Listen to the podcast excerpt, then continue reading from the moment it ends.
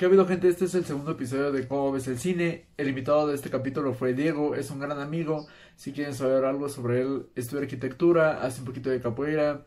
Em, hablamos sobre Forrest Gump. La película se extendió un poquito, pero creo que vale la pena que la escuchen. Estuvo muy buena, así que chequenla. ¿Cómo, cómo, cómo te encuentras, amigo? La dinámica es, pues nada más vamos a hablar de una película. Eh, ya la viste, se suponía que ya la, que la tenías que ver, pues para que la tuvieras fresca y así. Y nada más va a ser una conversación, pues normal. Ah, bueno. Para los que no sepan, yo me llamo Diego, ya que no lo mencionaste. Gracias por decirlo. no, este. Pues, no, pues gracias por la invitación. Ya, ya sabes, ¿no? Lo típico. Este. Pues sí, sí vi la película justamente también que crees este espacio de comunicación y que es justamente no que es para lo que está, o sea, yo creo que es mi percepción del cine. A veces es como complicado porque no tenemos conocimiento de muchas cosas, pero ¿no? Que es para todos, no es como tal, para saber del cine como tal. Sí, yo creo que yo creo que en general el arte, el arte, pues si no se puede disfrutar, si no se puede apreciar, pues ya no, no, no, no sé, no sé, a mí no me agrada. O sea, Igual, por ejemplo, hay arte que, hay arte que todo el mundo aprecia, como el reggaetón y así, y a mí no me entra. Pero vaya, yo creo que el arte sí debería ser para todos. Mientras más para todos, mejor. ¿Por qué mejor? Pues porque brinda felicidad. Y no sé, no sé, yo siento que mientras brindes felicidad, pues está bien. También, yo siento que, también yo siento que parte de que pienses eso es es aceptar la única emoción de la, o sea, como del, de la humanidad, que es la felicidad, como la parte esencial o la parte que tiene valor y reconocimiento de, de nuestro existir o de nuestro ser como humanos. Y pues yo creo que parte de también valorar el arte es poder este dar otro tipo de emociones, no solo interpretar, sino vivir. O sea, que más bien yo lo definiría como existir. Yo creo que no es una cuestión de emociones, sino es una cuestión de existencia.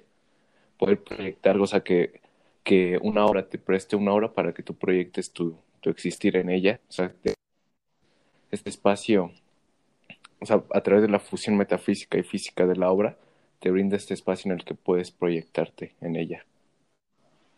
Justo eso, justo eso. O sea, yo, al menos yo en lo particular, soy de las personas que se tiene que identificar o que se tiene que conectar con la obra para poder, este, pues para poder disfrutarla. Yo en lo personal sí disfruto las comedias, que son normal, o, la, o los romances, que son las películas que más alegría te pueden brindar, pero sinceramente la forma en la que yo me relaciono con, al menos con el cine, sí es a través de la identificación para posteriormente hacer una catarsis o entenderme tanto a mí mismo como a las situaciones que yo vivo, que son similares a las que suelen vivir algunos personajes. Entonces, yo creo que, no sé, no sé, es que el arte en general no podríamos encerrarlo. Solo, es que hay para todos, la verdad. Pues sí, justamente hay para todos. ¿Y cómo, cómo, cómo has estado, amigo, en la pandemia? Sí. ¿En la pandemia? Pues... Hay, existen las fases, ¿no? Primero entré en una fase como de... O sea, no tienes como suficiente conocimiento de la situación, o sea, como que normalizas toda esta cuestión y pues la valoras a partir de lo que has vivido antes, pues en general casi cuando no hay clases pues es por vacaciones, entonces como que entras en este mood un poco más vacacional, o sea, porque simplemente también estás en tu casa. Entonces, poder la atmósfera académica cuando en realidad el entorno no es como que ofreces. Al principio fue como esa parte, después de ya empezar como a ritmo académico, pues llegó una parte en la que me sentía como muy confundido, sentía que o sea, sentía muy invasivo cualquiera de las dos partes, ya sea como la casa con lo académico y lo académico con la casa, entonces ya llegó un momento en el que me sentí un poco, o sea, sentía esta, estas dos Sí, o sea, no, no, me sentía como en ninguno de los dos, sentía que los dos estaban luchando como por la definición del espacio y por cómo lo percibía. Entonces llegó un punto en el que ya me estaba desesperando de que no podía, no podía separar lo académico de lo que estaba en mi hogar y entonces no podía justamente tener este enfoque de cada uno. Y ya después, por ejemplo, ahorita pues, llegó un punto en donde, pues, o sea, ya, también es un poco complicado, hay como muchas crisis emocionales, no, este, o sea, la misma monotonía como del mundo real, o sea, siempre la misma manera, como casi que te sientes demasiado en el mundo de las ideas. Y a mí en lo personal, pues, o sea, llega a afectar, ¿no? O sea, como medir las cosas a través del mundo ideal es como, como pensar que, que la realidad es baja o no va a ser lo suficiente como para poder concebir lo que tienes en las ideas. o sea, yo siento que estoy más como en ese punto. Entonces, han sido un poco mis fases personales. A mí también me pasó lo mismo que a ti, o sea, ah, tengo la garganta bien, bien puteada. Este, este, como, como el humano, yo siento que el humano no está hecho para vivir en un solo espacio, o sea, siento que a través de los espacios también nos relacionamos. Y bueno, no sé, yo desde niño siempre quería como que un cuartito para poder hacer mi tarea así, porque si quería hacerla en mi, pues, en mi propio cuarto donde duermo y así, no me, me distraía. Y en la sala también me distraía. No sé, como que tener un ambiente que sepas que es dedicado a, aunque no esté acondicionado y nada, simplemente que sabes que es para eso, este, pues sí te ayuda, te ayuda porque pues es como te relacionas y como lo entiendes. Y justamente que estamos todo el tiempo en la casa, me pasa lo mismo, me cuesta bastante ser responsable en general con todo, tanto conmigo, con mi higiene, con mi forma de vestirme, o sea, las primeras veces que estaba en clases, todo el día me la pasaba en calzones, casi casi, calzones y playera, porque pues hoy no me veía, ¿no? ¿Y cuando hace frío? No, cuando hacía frío, ahí sí me ponía tres pares de calcetines en cada, o sea, sí, tres pares de calcetines y ya después me compré unos calcetines para frío, porque se hace un chingo de frío. Bueno, ahí sí me vestía, me tapaba demasiado, pero vaya, este, era complicado para mí, porque decía, pues, ¿para qué me baño si no voy a salir? ¿Para qué he visto si no voy a, si no voy a ver a nadie y así? Y pues, no sé, en general con todo me costaba bastante ser responsable por lo mismo, porque no, no estás en un ambiente que, que sea para eso o sea, como que todo se volvió para ti. ¿Cómo? ¿Vale? ¿Cómo? ¿Cómo, cómo dijiste? Sí, todo se volvió para ti. O sea, ahora tú eres el que tienes que ser responsable de los horarios, tú eres el que tienes que checar las tareas. Los profes ya no te dicen, les vas a dejar una tarea. O sea, sí lo hacen, pero si tú no te metes al classroom y esa madre no te avisa, te puedes quedar sin entregar tareas. Si tú no si tú no te bañas, nadie te va a decir que te bañes. Bueno, a lo mejor tu mamá se dice como, ay, cabrón, ya hueles feo, pero no hay, o sea, no hay nada que te obligue a, o sea, no hay como una obligación como tal. Como que todo se reduce a tu responsabilidad sobre ti. En pandemia. ¿Me escuchas? Así es. Sí. Punto en el que no te escuché. ¿Ah, neta? Sí. ¿En qué te quedaste? Estabas diciendo, yo te pregunté que cómo, o sea, como que explicabas lo que habías dicho, pero no, no sé si te acuerdas que dijiste. Que no, es que no me acuerdo que me preguntaste. yo tampoco me acuerdo bien que dijiste, pero es que, bueno, entonces te digo, ¿no? O sea, justamente como no tenía, como tú dices, su parte del cuidado o sea, también afecta como este cuidar justamente del, ser, porque, o sea, que haya tanta monotonía en tu entorno, buscas como la manera de escapar de ello. Entonces, por ejemplo, yo con, o sea, me he metido como a consumir muchas cosas, a estar en el celular mucho tiempo, o sea, ver muchos videos, o sea, es como este escape, tienes toda esta monotonía, entonces solo quieres buscar un escape y a veces no, o sea, ya, ya casi he tratado de cambiar eso, pero sí, a un punto en el que, o sea, me sentía como demasiado encerrado en, en el mismo entorno que ya no me importaba qué manera era como, como un poco cambiar los valores de, de lo que me hacían ver igual lo que estaba viviendo. Topo. Había gente que decía que, o sea, se creía, que yo la verdad no creo, pero se creía que la gente iba a empezar a tener sueños así de que repetitivos porque su realidad no estaba cambiando.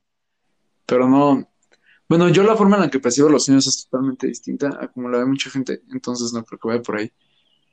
Y pues vamos a empezar un poco más de lleno con la película. Sí. ¿Qué tal, amigo? ¿Cómo, ¿Cómo viste la película? ¿Te gustó? ¿No te gustó? ¿Qué opinas de la película? La vi.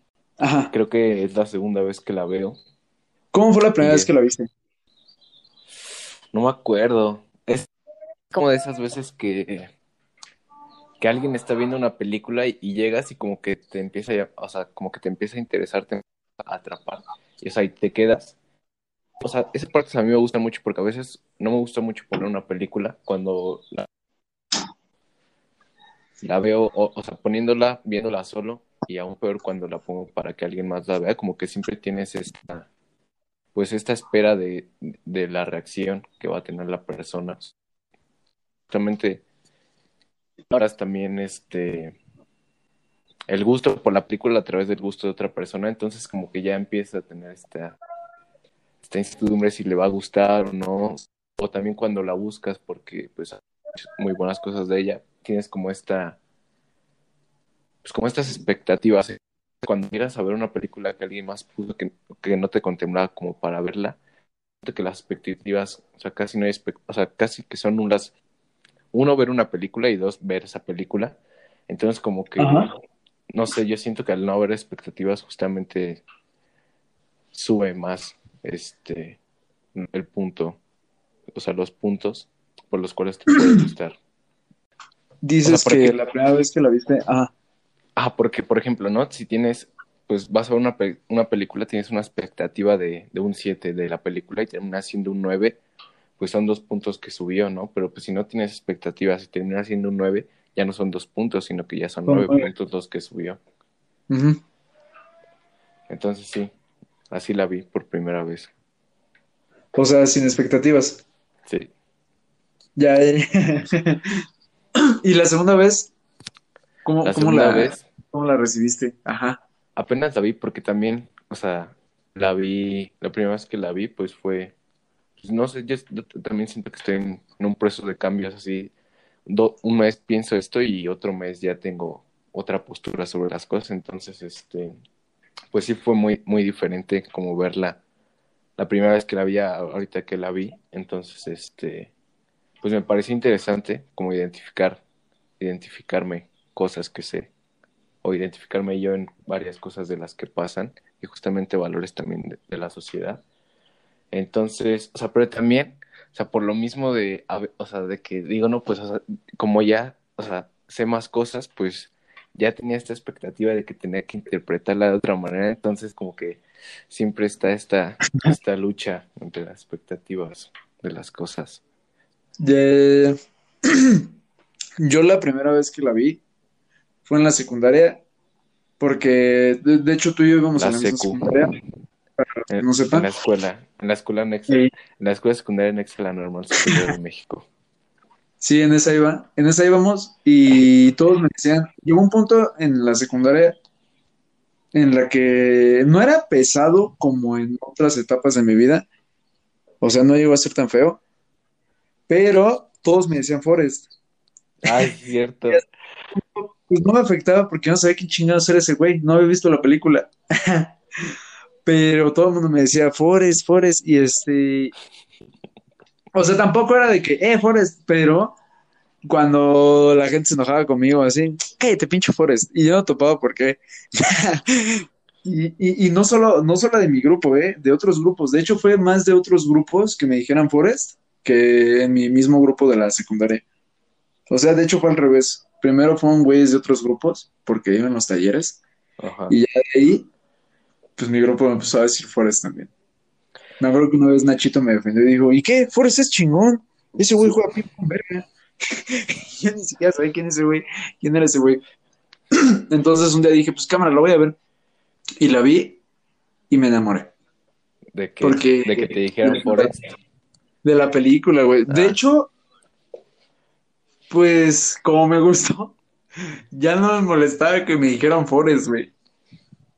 También en ese punto de mi vida, yo me sentía muy atrapado en una relación y sentía que por más que yo daba y por más que yo buscaba a esa persona, esa persona como que se importaba más por sí misma y a sí misma.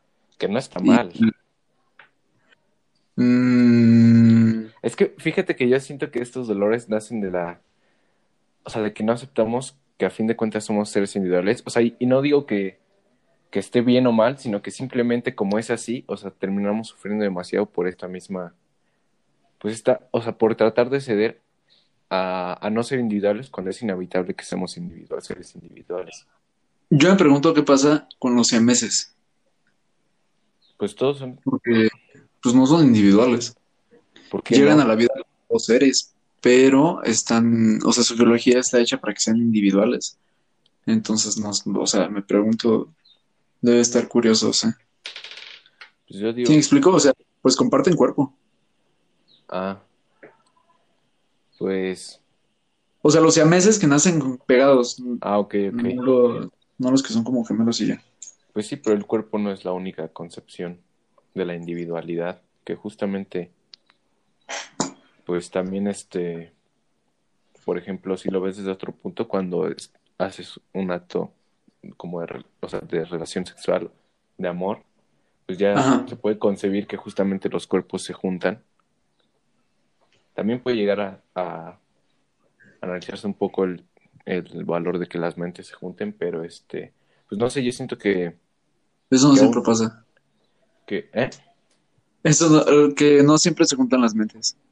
Pues sí, no, pero justamente es esa parte, ¿no? Que aunque estés, o sea, corporalmente, por decirlo así, unido, pues sigues manteniendo tu individualidad. Yo siento que va un poco por ahí el camino.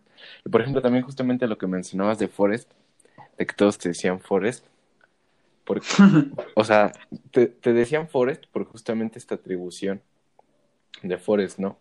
De, pues, no, no hay que decir tonto porque, pues, es demasiado relativo esa, ese término, que justamente es lo que yo defiendo de lo que, de lo que es un poco lo que vi en la, en la película de Forrest. O sea, está una vez pensando, ¿no? O sea, ¿cuál es el valor de los adjetivos? O sea, es como siempre tiene que estar. Para que algo sea bonito, pues tiene que tener su edad, que es lo feo, ¿no? Para que algo sea inteligente, pues tiene que haber alguien que sea tonto, ¿no? Entonces, pues en realidad, claro. no puedes concebir que adjetivos tienen un valor absoluto porque necesitan de su otro, o sea, no se pueden separar de su otro para poder concebirse por sí mismos. Entonces, pues a fin de cuentas es, terminan en una subjetividad demasiado grande que, por ejemplo, Forrest, pues era, o sea, le dicen, ¿no? De hecho, cuando va a entrar a la escuela, le dicen que no tiene como la capacidad, no tiene el coeficiente intelectual necesario para entrar a la escuela, pero pues entonces, ¿qué es lo que mide esa escuela? Y ya entra como esta subjetividad de que él es tonto porque a través del sistema establecido de medición que evalúa la inteligencia de Forrest, pues ya para ese sistema ya es tonto. En efecto. Entonces, pero pues es tonto, pues no, o sea, yo siento que no es tonto y justamente también se ve como esta valoración cuando entra al ejército, que justamente le dicen lo contrario, ¿no? Que es un genio, entonces yo creo que no tiene chiste, que no tiene chiste valorarlo a través de, pues de, una concepción que solo puede ser subjetiva. Y es como este hecho de hasta qué derecho tenemos punto, o sea, tenemos como, más bien hasta qué punto tenemos de derecho a decirle a alguien que es tonto cuando en realidad es como, o sea, a partir de, de mi opinión personal subjetiva, ¿no? Porque no podemos definir que la inteligencia sea un valor absoluto, sino que necesita de alguien tonto para que se pueda valorarse como, como inteligencia. Y pues cae en campos que son muy personales o subjetivos. Entonces, pues, concepciones demasiado individuales, ¿por qué le vas a la, una concepción individual, no? O sea, ¿por qué tengo que decir, por qué tú tienes que saber que, que para mí eres tonto, es un valor absoluto? Pues es que dentro de sí, sí, sí, sí, sí. Dentro de esa sociedad sí era un valor absoluto. O sea, dentro de ese contexto y todo. Pero, o sea, sí es cierto eso que dices. Cuando llega el ejército le dicen totalmente lo contrario. Y es porque también lo miden de otra forma. O sea, cuando le pregunta a ese güey, ¿qué es lo que hace en el ejército? Y ese güey dice, hacer exactamente todo lo que usted me diga, señor. Demonios, Gump, tu coeficiente debe ser de 160. O sea, esa, esa, esa forma de medirlo, pues para esa forma, para esa escala de medición no es tonto. O sea, su coeficiente es de 160. A pesar de que para la forma tradicional o la que se usaba en su escuela era de 75 y era bajo. Era cinco puntos debajo de lo normal, creo. Pero, este, ¿por qué me decían Forrest? Ah, no, pues, o sea, pues te digo que es justamente una demasiado subjetiva la razón por la que te decían Forrest. Entonces, por alguien, o sea, que está haciendo una valoración subjetiva a partir de una concepción individual, ¿por qué tiene que llevarlo a un mundo social? ¿Me entiendes? Cuando en realidad es como una opinión personal que no tiene derecho como a conseguirse en un mundo social o aceptarse por su mera subjetividad. Pero también hay, hay consensos. O sea, si algo es cierto es que la verdad no, o sea, no existe una verdad, no existe una verdad absoluta. Incluso, o sea, eh, estando un poco en mi carrera e investigando cosas yo por mí mismo, es súper, súper, súper frustrante, güey. Porque cada, cada estudio que encuentras que afirma lo que tú dices o lo que tú crees, existe otro que afirma que no es cierto. Y está bien cabrón porque, por ejemplo, haciendo un ejemplo rápido, este, la cetosis y la cetogénesis, que es la es un estado en el que el cuerpo entra y se producen cuerpos cetogénicos. Y para no hacer las cosas largas, es una dieta que se basa en no comer carbohidratos. Y hay estudios que afirman que es mucho mejor y así, y que incluso hay personas que mejoran su vista a pesar de que la vista y el cerebro funcionan con la glucosa. Y luego hay otros estudios que dicen que no, porque pues, el cerebro funciona con glucosa y es súper frustrante porque ambos estudios están respaldados por universidades y, o sea, por gente grande. Y entonces, realmente la verdad solo es un consenso. O sea, si el día de mañana Mm, la comunidad científica dice, el coronavirus no te mata, te hace más fuerte. Y todos los, este, todos los, las entidades científicas lo, lo respaldan, pues ya es verdad, güey. Pues fíjate que yo siento que no. O sea, que la verdad no es un consenso. Simplemente es como, Ajá. como este por parte de, de personas que están lo suficientemente capacitados y que trabajan el suficiente tiempo para poder establecer que se están acercando a la realidad. O sea, eso es como la verdad. o sea, yo, yo podría definir eso como la verdad. O sea, no es como tal un mm. consenso, sino el ejercicio de, de describir la realidad a partir de, del estudio suficiente y del tiempo suficiente del trabajo. Pero, por ejemplo, Antes, la verdad era que una mujer no podía votar. Era una, o sea, era una verdad. Y también era una verdad. más bien era... un hecho. Era un hecho, ¿no? Más que una verdad, era un hecho. Pero pues, por no, o sea, que yo pienso que si tú pensabas, o sea, la gente pensaba que la mujer no podía votar porque pues estaba tonta, porque no tenía lo mismo que el hombre y, y por lo tanto pues no podía votar. O sea, no tenía esa capacidad. Creo que era intelectual, la verdad no recuerdo por qué alegaban que no. Y, y era una verdad, o sea, era una verdad, se tomaba como una verdad el hecho de que las mujeres no tenían las capacidades para votar. Y hoy en día, pues ya no es así. antes los homosexuales estaban mal, o sea, eran gente que tenía enfermedades y había, había tanto curas como psicólogos que curaban la homosexualidad y se tomaba la homosexualidad como un fenómeno y ahorita ya se toma la homosexualidad como algo natural. O sea, a eso me refiero con la verdad consensuada. O sea, una roca siempre va a caer hacia abajo aquí en este planeta, por ahora. Pero vaya, hay cosas que sí son, sí son verdades que son consensuadas.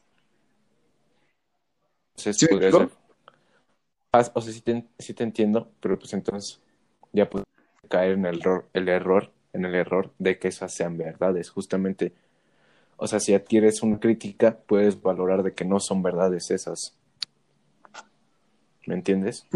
Mm, pues es que, por ejemplo, las drogas estaban Pero por ejemplo, pues, o sea, yo siento que también ya tiene mucho que ver con el, el sentido de definir qué es la verdad. Y, y por ejemplo, al menos yo en lo personal, por ejemplo, o sea, sí puedo discutir de manera personal, pero no he hecho como como para poder sustentarlo o argumentarlo de alguna manera justificada, o sea, con, con conocimiento. Yo siento que también es eso. O sea, que caeríamos en un bucle de pensar en lo que cada quien opina. ¿No? Amigo. ¿Me escuchas? ¿Me escuchas? Sí. ¿Me escuchas? ¿Me escuchas? Ah. ¿Se cortó? ¿Se cortó? Pues llegó un punto en el que no te escuché. Ya, ya, es que cuando se corta, nos saca, ¿eh? O sea, cuando el internet está gacho, eh, el tuyo o el mío, nos saca. Entonces, volviendo un poco a cómo concebí, bueno, no, a cómo me acerqué yo a Forrest Gump y cómo concebí esa película.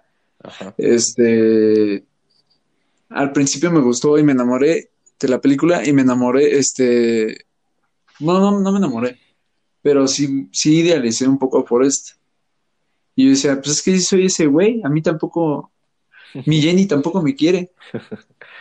Y este, y ahora hace poco la volví a ver porque la subieron a Netflix. Ajá. Y, y güey, está bien cabrón cómo cambió todo. O sea, como todo lo veo distinto. Primero que nada, la película, o sea, no sé si sepas, pero la película está basada en un libro. El libro se llama igual que la película, Forrest Gump, y trata de criticar el American Way of Living, que no voy a meter en eso porque no me interesa, ni siquiera vivo ahí, pero decía, o sea, era un libro que era una comedia y que criticaba ese estilo de vida diciendo que hasta un tonto podía ser millonario. Criticaba también al capitalismo, o sea, de que... Pues es que... A través de... Sí, o sea, yo siento que es como esta parte, por ejemplo, la vez pasada estaba jugando Monopoly con mis hermanos. Y, o sea, estaba jugando y ya sabes de esas veces que no te toca, o sea, que siempre vas a la cárcel, o sea, tienes que pagar. Así es donde te toca pagar todo y, y a fin de cuentas, o sea, por más que trabajes o por que estés pues sí, trabajando en las cosas para que salgan bien, pues ya es cuestión de suerte. Yo creo que también va un poco sí, güey, de cómo, de cómo la vida también se define un poco más cuestión de suerte. O sea, también justamente en el sistema capitalista. Y, y que justamente es como la contraposición, ¿no? Porque, o sea, también una parte de lo que defiende el sistema capitalista es la libertad de poder ser, de que a través de tu, de, de tu trabajo puedas tener como esta libertad de poder ganar más que otro, o sea, tiene como esta base de la meritocracia, pero que a fin de cuentas justamente es, es, es, o sea, se contradice porque, o sea, tienes a personas que trabajan, por ejemplo, ¿no?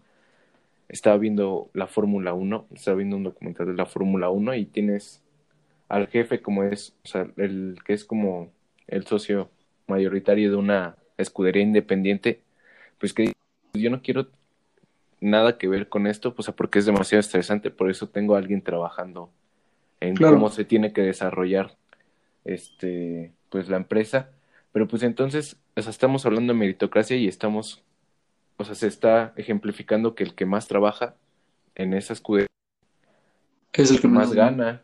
Entonces, sí, sí, sí, topo. Pues sí, pero ya es meternos como en otros puntos, tal vez. Sí, sí, sí. El punto es que este libro decía que, o sea, Incluso rompió con la meritocracia porque, pues, Forrest no hacía prácticamente nada para llegar a donde estaba. Y esta película, yo siento que no es así. Bueno, sí ah, hay algo que no me gusta de la película, que es cómo le va a Jenny, porque siento que Mira, a mí Jenny me gusta mucho lo que hizo, exceptuando el hecho de que mandó a la verga a Forrest.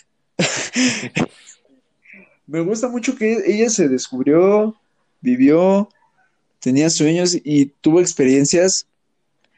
Em, y la película, no sé, yo siento que ya es un poco boomer esa película en ese aspecto de que si te drogas te va a ir mal. O sea, la película prácticamente así lo dijo, de que si te drogas te va a ir mal. Porque Jenny, pues sí, acabó, pues murió de sida. Bueno, pero ¿qué es, qué es que te vaya mal? O sea, ¿desde, desde qué punto valoras que te vaya mal? Ah, bueno, o sea, mal en relación con todos los otros personajes de la película. De hecho, la película a todos les va mal, excepto a... No, también a Forrest la va mal, solo que Forrest no, como que no siempre lo comprende. O lo comprende de forma distinta. Porque, o sea, Bua muere. A Forrest se le muere su mejor amigo. Spoiler alert. Ah, sí, este, no, de hecho, debí decirlo, pero aquí, aquí hay, hay spoilers, o sea, tiene que haber spoilers para que te puedas sentir con más confianza de platicar ciertas cosas. Digo, por si no se las puedes spoilear a la gente. Este, el teniente Dan pierde sus piernas, Forrest pierde a su mamá, o sea, su mamá, pues no voy a decir que ser mamá soltera sea sufrimiento, porque hay personas muy ¿Sabes? Yo siento que, o sea, esta valoración de lo bueno y lo malo, o sea, también es como demasiado. A fin de cuentas, yo creo que cae en un término, como te lo digo, demasiado egoísta. O sea, ¿qué es lo que te digo? O sea, somos seres individuales, entonces no podemos no ser egoístas. O sea, por ejemplo, ¿tú por qué crees que saber la muerte como mala es desde el punto de que está afectando a Forrest? O sea, entonces, o sea, por ejemplo, supongamos que su mamá estuvo sufriendo mucho o simplemente porque es un hecho natural de la vida. O sea, lo atribuimos como malo porque nos afecta individualmente. O sea, somos lo suficientemente egoístas para hacer una valoración de que eso es malo porque nos afecta, ¿me entiendes? O sea, yo siento que también es como esa parte de no poder despegarnos de sí, totalmente. individualismo. Sí, sí, sí, yo creo que, ajá, yo, yo, yo creo lo mismo. Pero a la gente no le gusta morirse. no sabes. Es que te digo, es una valoración individual. Bueno, al menos a Buba estoy, no le gustó la forma en la que se murió. Bueno, tal vez. Pues no le gustó, güey. ¿No viste que quería ir a casa? Esa frase, esa frase se me quedó bien pegada, güey. La de Forrest, quiero ir a casa. Se me hace muy triste ese momento. Que justamente es como esto o sea, también es un poco de, del eje de la película, o sea, lo que le decían a Forrest, o sea, casi literalmente lo aprendía, o sea, y lo repetía como filosofía de vida. O sea, pues de hecho en muchas partes es como, o sea, dice algo y justamente cuando, o sea, como que sale el diálogo de la, de que está contando y lo dice literalmente a como, a como se lo contaron. O sea, porque la película de Forrest como que el, principio es Yo siento que, que cuenta, ¿no? Que él cuenta un poco lo que ha estado viviendo. Y por ejemplo, o sea, ya que estamos hablando del principio, yo creo que también una parte muy interesante es el inicio, o sea, de cómo hasta escuchan perros ladrando. Sí, pero no pasa nada, no pasa nada. Pues justamente el principio, ¿no? De, de, de cómo va cayendo una pluma, que es como, o sea, se puede interpretar de muchas maneras, y más por el, depende de la proyección de identidad que, que alojas en la película o que te permite alojar la película, o sea, se ve cayendo una pluma, o sea, con un movimiento como tan orgánico, o sea, que se puede concebir como impredecible, o sea, como esta parte de ejemplificar cómo las diferentes circunstancias son las que van guiando a Forrest y Forrest tiene como este camino tan orgánico y impredecible. que justamente también es como la pluma? Que justamente también es como esta parte de la filosofía que, que Forrest dice, pues que su mamá le enseñó que la vida es como una caja de chocolates, que nunca sabes lo que te va a tocar. Y también por el mismo hecho que la película sea por como sea, porque Forrest es Forrest, o sea, yo siento que es como esta parte de la pluma. O sea, no podrías tener este movimiento tan orgánico si no fueras una pluma, ¿me entiendes? Sí. Y, no podrías tener este movimiento sin, sin la acción del entorno. O sea, no podrías mover, la pluma no se podría mover, uno, si no fuera la pluma, o sea, de esa manera como se muestra en la película dos, dos, si no hubiera viento. y tres, sino, o sea, ya las diferentes circunstancias que son las que, las que rigen su, pues, su, su mover. Y, a fin, y al final de todo como su camino, llega como a los pies de Forrest. Y Forrest la agarra, ¿no? O sea, es como esta parte de que Forrest, aún en, desde todo un movimiento tan impredecible, va a llegar a donde tenía que llegar. Y, y, ya, o sea, también lo que se me hizo demasiado interesante es cuando, cuando Forrest mete esa pluma a la a un cuaderno, un cuaderno, pero a su libro favorito. Y, y, era justamente la ilustración del cielo de una ciudad, ¿no? Entonces, como esta manera tan literal de cómo Forrest ve las cosas y también a partir de eso, a veces yo, yo estaba pensando, ¿no? O sea, por ejemplo, justamente lo que lo que ejemplifica esta filosofía es cómo las diferentes circunstancias nos hacen llegar a donde estamos, o sea, que en realidad es como no podemos evitar ser un, o sea, seres que, que se construyen a través del entorno, o sea, es como imposible. Y pues llegó un punto en el que yo pensé que si hay un punto de nosotros que, que, que pudiera ser absoluto a lo que nos forma, ¿no? O sea, absoluto no para de su otro, en este caso su otro es, nuestro otro es lo que nos forma todo el entorno. O sea, si llega un punto en el que podemos concebir como una parte de nuestro ser como totalmente absoluta que se despega de su otro, y la película me hizo, o sea, decir, pues a lo mejor sí, ¿no? Porque Forrest tiene como todas estas, estas concepciones tan, tan literales, o sea, que no se rige también como por, con lo, por lo socialmente construido, justamente también se ve como al principio que empieza a hablar con la señora, ¿no? O sea, con una señora, y la señora, pues, o sea, incómoda, ¿no? se saca de pedo, ajá. Ajá, o sea, ya Forrest no, no le importa. Entonces también Pero no le importa. En ello. No lo pues percibe. Pues simplemente, ajá, sí es como que no lo percibe, o sea, no tiene esta construcción, o sea, no fue como moldeado de esta manera. Entonces te, digo que como que me hizo pensar en si en verdad hay la posibilidad de, de, que una parte de nosotros sea absoluta a lo que nos forma. Pero pues ya esas son cosas muy, muy, muy, pues no sé. o sea, no, la verdad yo pues te digo que nada más es por el mismo hecho de tener como la contratesis de lo que establece que somos de que somos todo lo que nos forma, ¿no? Entonces, pues, o sea, es que ni siquiera yo sabría hablar de ello, entonces, no sé si quieras decir algo. Ah, pero, pero por ejemplo, de la pluma, de la pluma también lo que quería comentar era justamente, o sea, al principio lo vi, ¿no? El, un movimiento tan orgánico y tan impredecible, el movimiento de la pluma, pero al final, o sea, me hace pensar de si en realidad es un movimiento demasiado aleatorio. Una, porque como te lo decía, o sea, para que haya o sea, tiene que ser la pluma, entonces ya no hay una concepción aleatoria de, de, lo que va a pasar porque ya sabes cuál es el movimiento de la pluma. O sea, y entonces es como de que... De... O sea, porque tiene un peso, ¿no? Establecido. Ajá, o sea, ya no es, o sea, justamente se puede entender como un, un, pues un actuar como aleatorio, impredecible, como el movimiento de la pluma en el aire. Pero, o sea, Hay un, hay un péndulo que a primera vista parece impredecible, pero realmente es predecible. Ajá, que es como, o sea, como esta parte de, de la vida que en realidad todo pasa como tiene que pasar y no, o sea, no hay manera de que no pase como está pasando, ¿me entiendes? o sea, sí, sí, sí, sí, sí. O sea, esa pluma es, está avanzando porque hay aire, porque, bueno, eso ya es meter muy antes y no podría explicarlo, pero pero, o sea, después esa pluma se mueve por el movimiento de un coche, o sea, un coche que una persona, claro. o sea, antes tuvo un trabajo y, y pues, o sea, a partir de una construcción, de, o sea, a partir de tomar valores del entorno, él sabe que tiene que, usar, que usar un coche y eh, por qué ese día tiene que usar ese coche, que hace que la pluma se mueva, se mueva hacia un lugar en donde una persona está caminando, o sea, que, que esa persona esté caminando hace que mueva una ráfaga de viento, pero esa persona está caminando porque a lo mejor el día anterior se le descompuso el coche.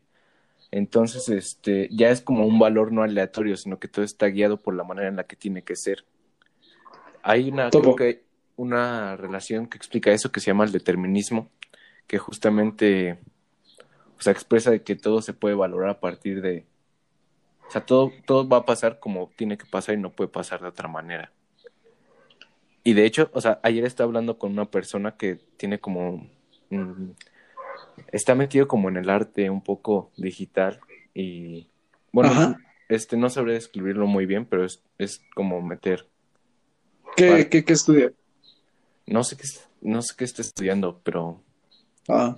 Te voy a preguntar, es que apenas lo conocí. Apenas lo conocí. Ah, ok. Y ya estaba trabajando en una tesis, pero trabaja como en, en la generación, en la inteligencia artificial y el arte a través de, de la data. ¿De la no sabría inteligencia? expresarlo, pero, Ya, ya.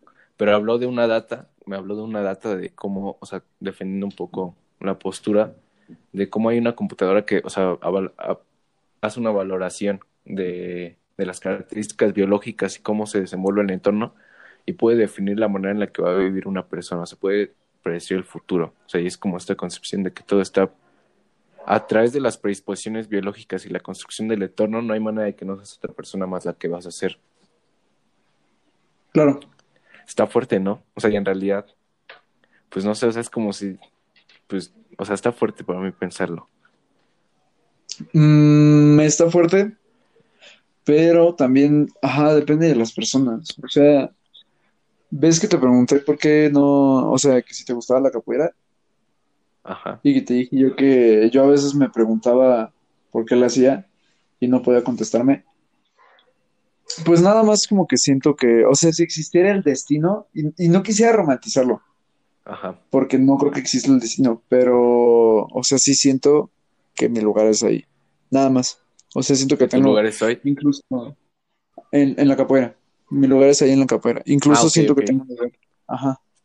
Y, y te iba a preguntar si crees que existe el destino, porque incluso en la película, a de hecho Forrest tampoco lo entiende y es una de las escenas que a mí más me, me, me tocó, que es cuando está hablando con Jenny y que le dice que no sabe si es como, si la vida es como dice su mamá, que somos plumas ahí flotando en la aleatoriedad, alea- aleatoriedad, ajá, ¿se dice así?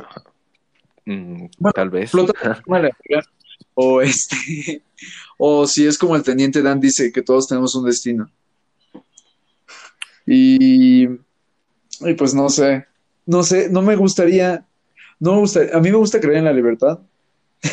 Es que justamente es eso. O sea, era lo que te iba a decir, que justamente lo que te dice es que no hay libertad de las cosas. Mm, pero la si verdad- entiendes yo la verdad pluma no creo, como yo la verdad no creo que haya libertad. yo, O sea, yo siento que es un yo concepto tampoco. demasiado superficial. yo tampoco creo que haya libertad, pero no me gusta pensar en eso.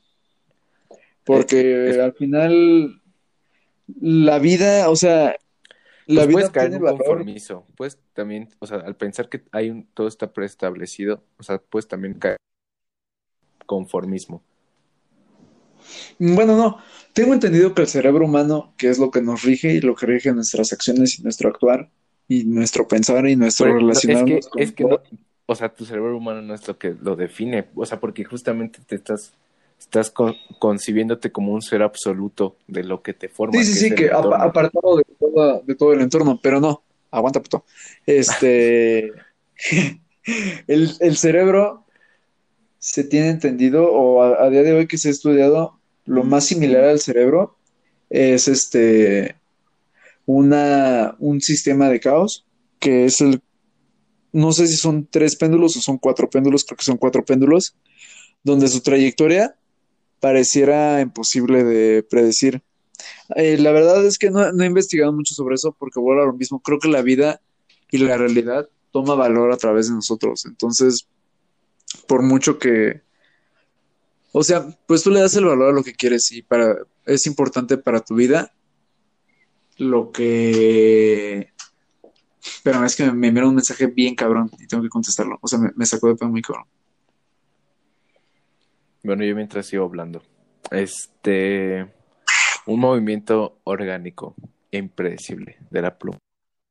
Este, pues sí, o sea, o sea, es, es bastante interesante porque justamente puede ser concebido como entre las dos partes, ¿no? O sea, como un, vuelto. movimiento impredecible. Mande. Ya volví.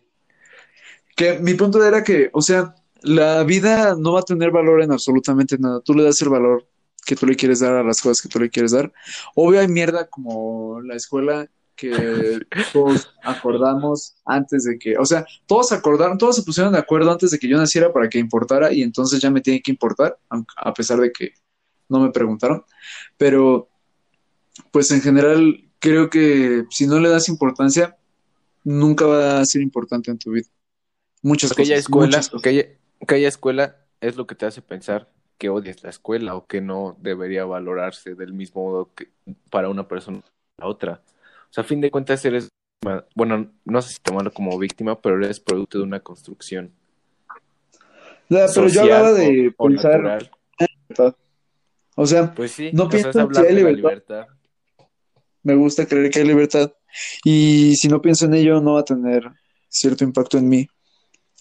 Porque al final, el ser humano, o sea, existen tantas variantes en la vida que es imposible que el ser humano las viva todas. Y el ser humano no se va a morir incompleto. No te pasa absolutamente nada si no sabes que hay niñas minando carbón en Tahití, por ejemplo. No te pasa absolutamente nada si te mueres sin saber eso. Y a lo mejor es algo que a todos nos debería importar, pero vaya, es algo que pasa, o sea. Y entonces es a lo que voy. O sea, esta, no sé si sea ignorancia selectiva, pero pues es una forma de ser feliz. Así pues es como yo, yo lo veo. ¿Qué? Pues son cosas, son maneras de ver las cosas. Volviendo un poquito a la película, ¿no? Ajá. Este, pues sí, o sea, es interesante ver cómo puede ser valorado desde dos puntos este esta como analogía que se hace al principio de la película de la pluma, o sea, cómo puede ser o sea, desde un punto un movimiento impredecible y desde otro punto puede ser un movimiento justamente que, que es predecible, ¿no? De que ya o sea, va a llegar a donde va a llegar por las mismas cuestiones que la forman y por su hecho absoluto de ser. Bueno, no absoluto, pero por el hecho de ser. Entonces, este, también, por ejemplo, algo que me pareció interesante fue pues, a partir de, ajá, a partir de este valor como un poco deconstruido de cómo concibe Forrest las cosas. No, de, no deconstruido porque nunca lo construyó, pero que en comparación con una persona que sí está construido, podemos como deconstruido. Este, los, los zapatos de Forrest. O sea, los zapatos de Forrest, cuando, está, cuando va a hablar con la, con la, cuando está hablando con la señora al principio de, la película, justamente es lo que se ve, ¿no? Cuando agarra la pluma, sus zapatos son unos zapatos gastadísimos. O sea, pero. Sí, sí, sí. O sea, pero no se ve que, o sea, se ve que todas las pueden usar, ¿no? Entonces, y luego aparte Forrest ve los zapatos de la otra, de la señora y dice, o sea, se ven muy cómodos, se ve que podría caminar mucho con ellos. O sea, y es como darle este valor literal que las cosas son, pues, por ejemplo, la, la ropa es producto de una, de, o sea, aparte de que es como una, ya, es parte de un contrato social, pues es el hecho de protegerte del exterior, ¿no? O sea, y es como también esta crítica al consumismo de cómo valoramos las cosas también desde un punto monetario, que a fin de cuentas nos hace ver cosas como o sea, también es como esta crítica al estar comprando tanto las cosas y tantas cosas que valoras las cosas a partir de, de que son nuevas, sino no de su uso tal de pues de protegerte, por ejemplo, no, bueno, pero es que los zapatos. Pues mientras más nuevo, más aguanta, ¿no? O sea, mm. ¿no te pasaba que ponías unos tenis nuevos y sentías que ibas más rápido? ¿O que tu pisada era mejor? ¿Por qué? Porque te lo vendían de esa manera. No, pues, o sea, en relación con tus otros zapatos, ¿no te pasaba? Que decías, estos como que ya están puteadones, como que ya la suela no, no, no avienta igual, vaya. Es parte también de, de lo poco duraderos que son las cosas, yo siento. Eso justamente nos lleva a concebir lo nuevo como lo bueno. Eh, yo de hecho sí soy de los que creen que nuevo siempre es mejor. Pero, este, sí, o sea, no, no es, no es tanto la película para hablar del tema, pero sí pasa mucho esto de que le damos valor a las cosas. O sea, que la propaganda o la mercadotecnia le da valor a las cosas. O sea, aparte del único que ya trae, que el único que ya trae es, o sea, por ejemplo, tienes dos pares de tenis, pero como que la mercadotecnia le agrega valor al producto para que sea mejor que otro. Entonces, a pesar de que son dos pares de tenis, te dicen, esos tenis son para correr. Y entonces, pues ya, ya no estás comprando un par de tenis, sino un par de tenis para correr.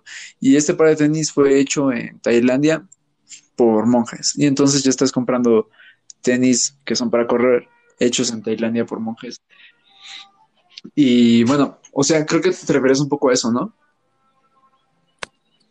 Sí, como justamente también como esta crítica de lo que de lo que de lo que también ha representado la mercadotecnia, ¿no? O sea, por ejemplo, como todos estos valores o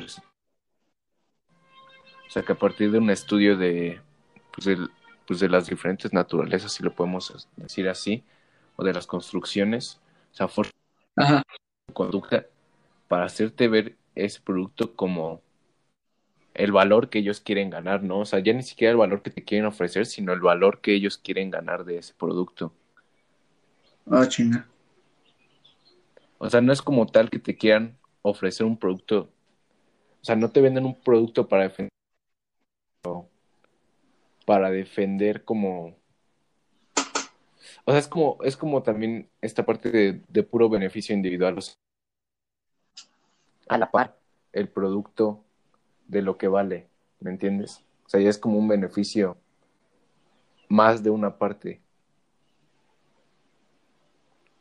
No sé si me explico. Mm, o sea, pero beneficio más de una parte para la empresa. Ajá, sí. O sea, por ejemplo, ¿no? Lo vendes. Usas el marketing no como para, para, para hacer llegar los, los, este, pues las cuestiones que representan el producto que estás vendiendo, sino que usas el marketing para defender el valor que tú quieres ganar de ese producto. O sea, monetario. Sí, sí, sí, sí, sí. Ah, pues es que no sé, o sea, pero es que eso ya es algo que hace la gente, ¿no? Sí, o sea, ya también es muy, o sea, no, es como generalizar, pero sí. Por ejemplo, es que la gente tiene muchos, muchos y muy malos hábitos de consumo. Hay una película. También justo es consecuencia de estas, de estas, o sea, de esta coercitividad de las cosas. O sea, a veces también es muy complicado defenderse de ello.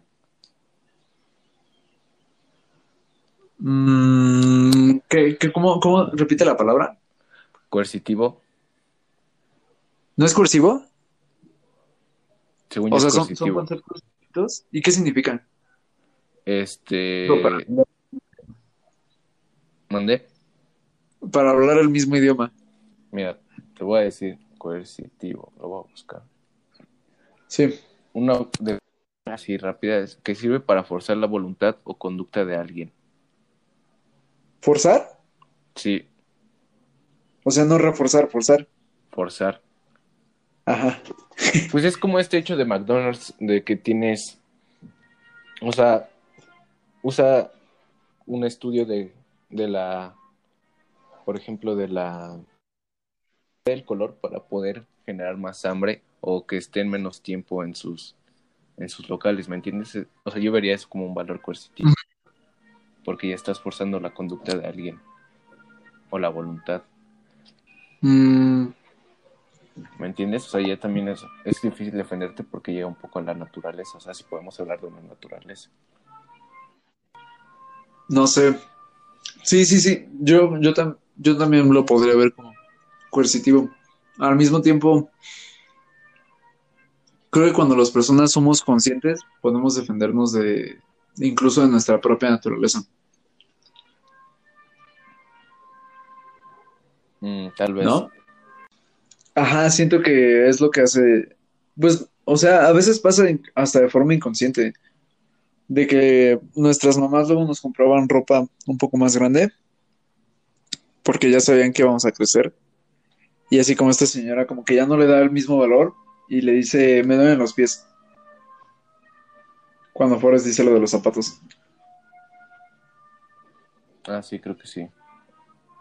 Sí decía eso. Sí, sí, sí, le dice, me duelen los pies. De, justo, justo después de que ese güey dijo, se ve que podría caminar mucho con ellos. Ajá. De hecho, esa película tiene mucho ese humor. Este, o sea, como que, o sea, ves que él dice las cosas exactamente como pasaron. Ajá. Dice, dice que el teniente Dan les decía alto y justo, justo, o sea, cortan a al teniente Dan diciendo alto. Y este, no sé, siento que la película hace mucho eso y está cagado. ¿No te pasó a ti? ¿No te da risa eso? Ajá, o sea, justamente que está como contando y después él, o sea, como si los... No, es que no sé cómo explicarlo, pero sí es la... O sea, que dice las cosas como justamente se, la se las dijeron. Es que, ajá, creo que tú lo entendiste más como para entender a Forrest, ¿no? ¿Para qué? Y entender su personalidad. Para entender a Forrest. ¿Amigo? Pues sí, sí, sí, lo de esa manera. O sea, no creo que sí. es el objetivo, pero sí, sí lo identifiqué de esa manera como parte del entendimiento de cómo es Forrest. Topo, topo. Y, o sea, ¿tú por qué crees que todos fueron infelices? ¿O tú no crees que todos hayan sido infelices? Ajá. Pues no sé si eran felices o no, pero yo siento que, por ejemplo, Jenny, o sea, que podría definir, o sea, como tú también lo estás diciendo, que se puede mayor, se puede tomar como que estuvo muy infeliz. O sea, yo, yo lo estaba como interpretando más en búsqueda de algo, ¿no? O sea, es como esta parte de que, o sea, a través de, de, de las demás personas, o sea, siempre buscas algo que individualmente no puedes generar. Entonces yo creo que o sea, tal vez si fuera infeliz porque no estaba, no se sentía implementada, pero, pero sí, o sea, yo fue lo que vi de Jenny, o sea, que sí, siempre estuvo en búsqueda de algo, o sea, y, pues en general creo que todos siempre estuvieron en búsqueda de algo por, por este, por la misma razón individual del ser que no puedes generar como cuestiones que harías estando acompañando, acompañado. Y también es parte de, de lo que vio la infancia, en su infancia pues que también por esa razón siempre estaba por, con Forrest. Ya después fue cuando empieza a buscar como eso que no encontraba en sí. Y también, ¿sabes qué? O sea, también de hecho, justamente en una parte, o sea, Jenny fue en una escuela de, de, de puras mujeres, ¿no? O sea, también se me hizo bastante interesante pensarlo como, o sea, fue en una escuela de mujeres, ¿no? Que es como este, o sea, yo por como lo pienso, se hace este tipo de establecidos, o sea, esta división por el mismo hecho de control ante, ante la resistencia humana, ¿no? O sea, como poner este punto en el que la resistencia, digo, la, digo, más bien, este, o sea, este tipo de, de establecimientos son como desde una postura de resistencia ante la naturaleza humana. Es que yo siento que esa resistencia viene un poco de Ah, pues de la sociedad que vivimos ahorita. Es que venimos de una sociedad que tenía la religión como lo máximo y la, la religión tenía ciertas costumbres y pues eran costumbres que iban un poco en contra de la naturaleza. Pues yo siento también lo veo como un, un medio de control. O sea, también este establecimiento de una moral de como un, una moral de sometimiento en la que no, o sea, no es no es no es lo bueno destacar y justamente lo que establece es la oposición ante la naturaleza humana que yo creo que es como los antecedentes de, de la romantización de, de valores naturales como son pues las relaciones las relaciones sexuales la el deseo este por ejemplo, la libertad, la misma romantización de la libertad. Creo que es como esta parte de que, de que hemos establecido una moral como que se resiste ante las raíces positivas de la naturaleza humana. Pero positiva según quién? Pues positivas, por ejemplo, pues sí, sería cosa de evaluar en sí, ¿no? hacer el estudio para llegar a la verdad, ¿no? Pero pues, sí, porque pues, bueno, no sé, yo creo que hablando de naturaleza no hay no hay no hay polaridad. ¿Me explicó? ¿No hay qué? No hay polaridad. No existe como un extremo u otro. No sé, yo siento que la naturaleza es lo único que no podemos catalogar de esa manera. O que sería, para mí sería tonto catalogarlo de esa manera. Aunque sé que... Mm, de decir, de aquí para acá está bien y de aquí para acá está mal. Pues no, no es mal o bien, sino si aporta valores positivos, por ejemplo, a nuestra vida. ajá, a nosotros. Pues es lo mismo. O sea, pero valores positivos como que no infligen en un contrato social de justamente respetar la libertad del otro. Mm, pues eso porque lo tienes establecido. Si a todos no nos importara que se transgrediera al otro. Pero es transgredir, sino que simplemente, o sea, pues de esta moral en resistencia de los valores positivos de la naturaleza, vamos a ver, por ejemplo, cuestiones de deseo, o sea, como malas o simplemente romantizarlos como un medio también. ¿Entiendes? Este, bueno, ¿de qué, de qué estamos hablando? Pues un poco de la, de la, de la imposición de una moral que se resiste ante las, de las cuestiones positivas de la naturaleza humana. Pero también volviendo un poco a la película, pues yo, yo justamente tomaba esta parte, o sea, de, de Jenny, que fue como impuesta una moral de sometimiento en la que justamente, o sea, se reprocha estas, este valor de la naturaleza humana del justo entre el hombre y la mujer. Bueno, no, no como tal establecerlo como que a todos nos gustan los hombres o las mujeres, pero sí como un medio de control, ¿no? Pues entonces, este, a final de cuentas, yo, yo creo que termina en la romantización de muchas acciones que de deseo que hacer, o sea, buscar una libertad. O sea, buscar, ajá. Sí, justamente eso. Entonces, o sea, sí es, o sea, es bastante interesante verlo. ¿Eh? Fue el personaje que más me gustó. Jenny. Ajá, aunque vuela lo mismo, o sea, no, no me gustó que... Es que no sé, de hecho, ¿tú qué opinas? O sea, ¿ves que Forrest le dice, eh, ¿quieres ser mi esposa? Y ella, no me acuerdo qué le contesta, pero pues le dice que no. Y el siguiente día se va. Creo que le dijo algo de que no sabía qué era el amor. Sí. Y él le dijo que no, no sabe de muchas cosas, pero sí sabe lo que es el amor. Sí. Y, o sea, y le dijo que por qué no lo quería. Le dijo, ¿por qué no me quieres, Jenny? Y entonces ella fue después a su cuarto y le dijo, Forrest, sí te quiero. Y pum, ¿Qué hacen otra Forrest? bueno, justo después de eso ella se va. Sí, justamente ella se va. ¿Por qué, ¿Por qué se fue? ¿Tú, ¿Tú por qué crees que se fue? Pues es complicado, ¿no? Sí, es muy complicado. También pudo ser como esta parte de la protección de Forrest. O sea, puede. O sea, tal vez quiso. Pues no sé, Jenny también había vivido demasiadas cosas como un como alguien individual, o sea, siento que siempre a través de la búsqueda de su otredad, de eso que lo llena, que individualmente no podía llenar ese vacío. O sea, se volvió como justamente, se volvió, ¿eh? ¿Qué es otredad?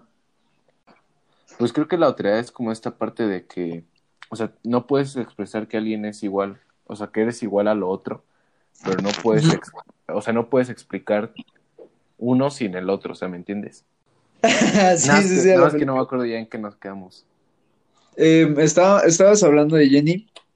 Y bueno, yo te había preguntado por qué cree, o sea, es que lo que hace... El valor de la otredad, ¿no? Que es como, o sea, yo, según lo que, lo que estaba teniendo de la otredad, era como este, sea, son dos conceptos, ¿no? Es uno y, y, el otro, pero, o sea, no son lo mismo, pero no pueden concebirse separadamente. Es como esta parte de yo como individuo o sea, soy diferente a mi entorno, pero no puedo entenderme si no es con mi entorno.